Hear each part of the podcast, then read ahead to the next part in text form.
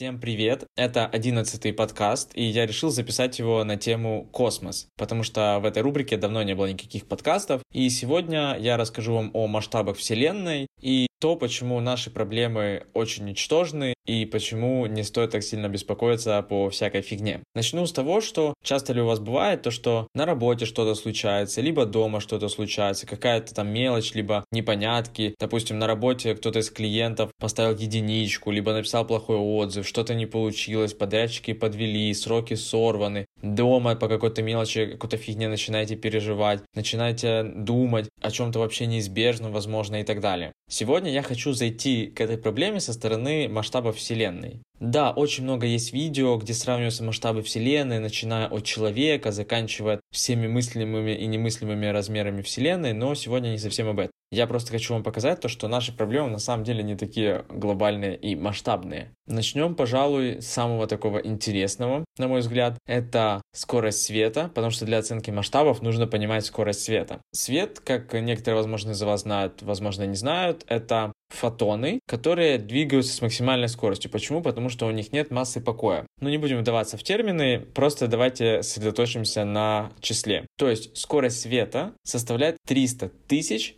километров в секунду. Запомнили, да? 300 тысяч километров в секунду. В современном мире физики, ну и не в современном, расстояние до объекта в космосе меряется световыми годами, потому что расстояние это очень огромное. Для вашего понимания, один световой год это почти 9,5 триллионов километров. Не миллиардов, а триллионов. То есть триллион это число с 12 нулями. То есть если в миллиарде у нас 9 нулей, в триллионе 12. Соответственно, просто представьте, один световой год 12 триллионов километров. Окей. Идем дальше. Следующим моментом я хочу затронуть спутники Voyager 1 и Voyager 2. В первую очередь Voyager 1. Прикол в том, что он был запущен в 1977 году. Первым был запущен Voyager 2, потом Voyager 1.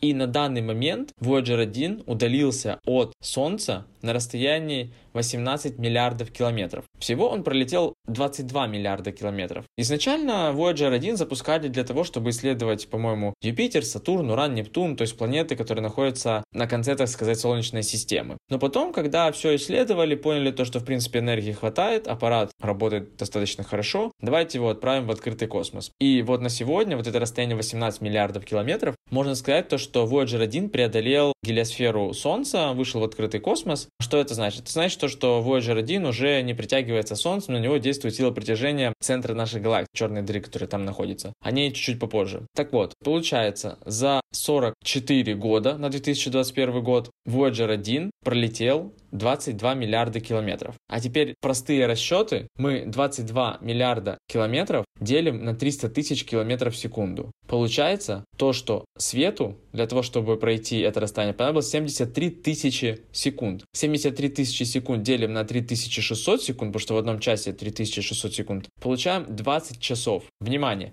Voyager 1 понадобилось 44 года, свету понадобилось 20 часов. Бэм! Это при учете того, что скорость Voyager 1 60 тысяч километров в час. Давайте вспомним, самые быстрые автомобили там сколько развивают? 470, 500 км в час, окей. Автомобили на реактивных двигателях 1100, 1200, 2000 км в час, окей. Самые быстрые самолеты, это там SR-71 Blackbird и какие-то испытательные, я точно не помню название. По-моему, SR-71 это 5 махов, тот самолет больше 7 маха. Мах — это скорость звука в воздухе, то есть примерно 1100 км в час. Соответственно, скорость самолетов, самых быстрых, 7000 км в час. Voyager 1 летит со скоростью 60 тысяч км в час. И это понятно, потому что если бы скорость его была меньше, он бы не преодолел даже гравитацию Земли. То есть для того, чтобы стать хотя бы спутником Земли, нужно иметь так называемую первую космическую скорость. Первая космическая скорость составляет 7,91 км в секунду. Скорость света 300 тысяч км в секунду, напоминаю вам. Также есть вторая космическая скорость, преодолев которую можно выйти за пределы гравитационного притяжения центрального тела, в нашем случае это Земля. И эта вторая космическая скорость для Земли равняется 11,2 км в секунду. Также есть третья космическая скорость. Это преодолев ее, объект, спутник, преодолевает притяжение Земли. Третья космическая скорость уже равняется примерно 16 км в секунду.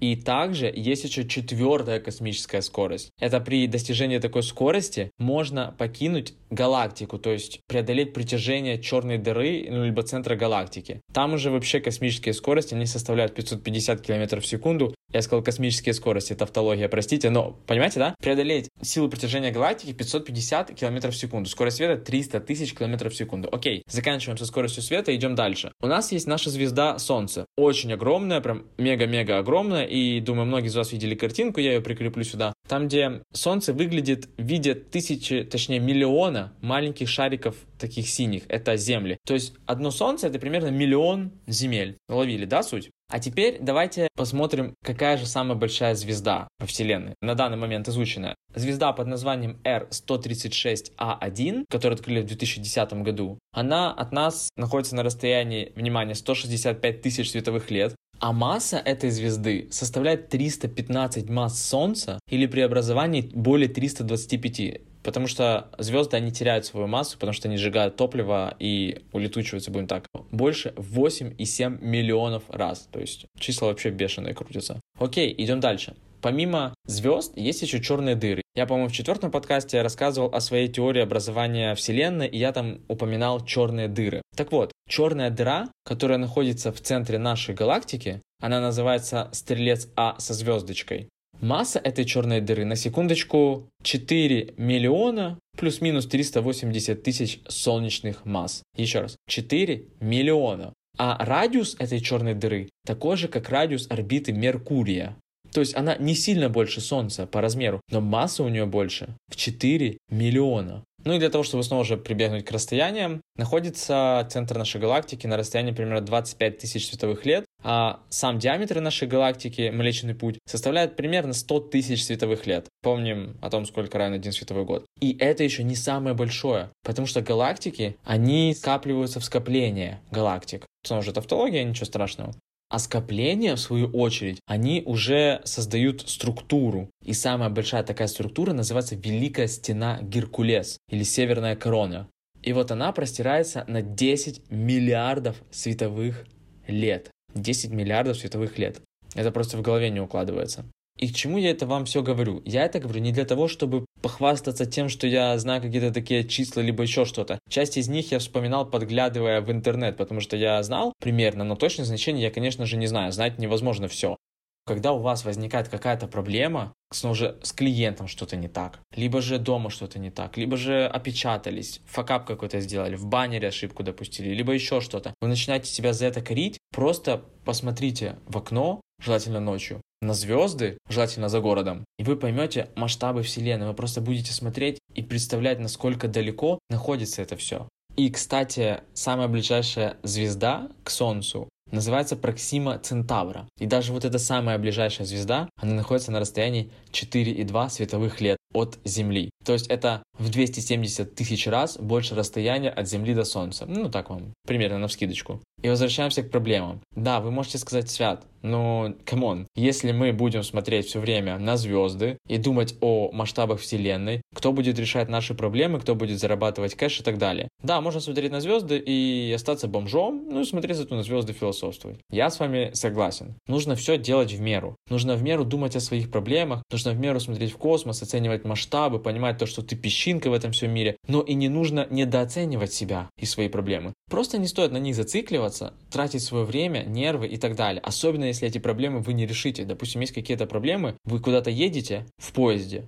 поезд остановился, а вы опаздываете куда-то, допустим, в аэропорт, либо еще что-то. Если вы за городом, скорее всего, решить эту проблему будет трудно, потому что пока к вам такси доедет, пока вы доедете до аэропорта и так далее. То есть вы уже, можно сказать, ничего не сделаете. Да, можно какие-то там сверхъестественные варианты, если вы там миллиардер, миллионер, можете вертолет заказать, не вопрос. Но в таком случае у вас будет свой частный самолет. То есть я к тому, что если тем более проблема нерешаемая, то постарайтесь не тратить свои нервы на это, а просто дождаться, пока она сама решится, как, например, с поездом. Он-то когда-то рано или поздно поедет, если он остановился, а не перевернулся и загорелся. Не буду много забирать вашего времени на эту тему. Подытоживая, скажу то, что, ребята, давайте не думать о плохом сильно много, давайте думать о хорошем. Давайте, если у нас есть какая-то проблема, снова же, просто закрывать глаза и представлять, пытаться представлять эти все расстояния и осознавать то, что это не конец света, эта проблема рано или поздно решится. Если все живы, все здоровы, ничего страшного не будет. Это все решаемо. Спасибо всем большое, друзья, за то, что вы послушали этот подкаст. Я всегда рад для вас их записывать. И снова повторю то, что буду благодарен за лайк, ну и за подписку, конечно, потому что когда больше подписчиков, оно греет душу и сердце. Всем спасибо.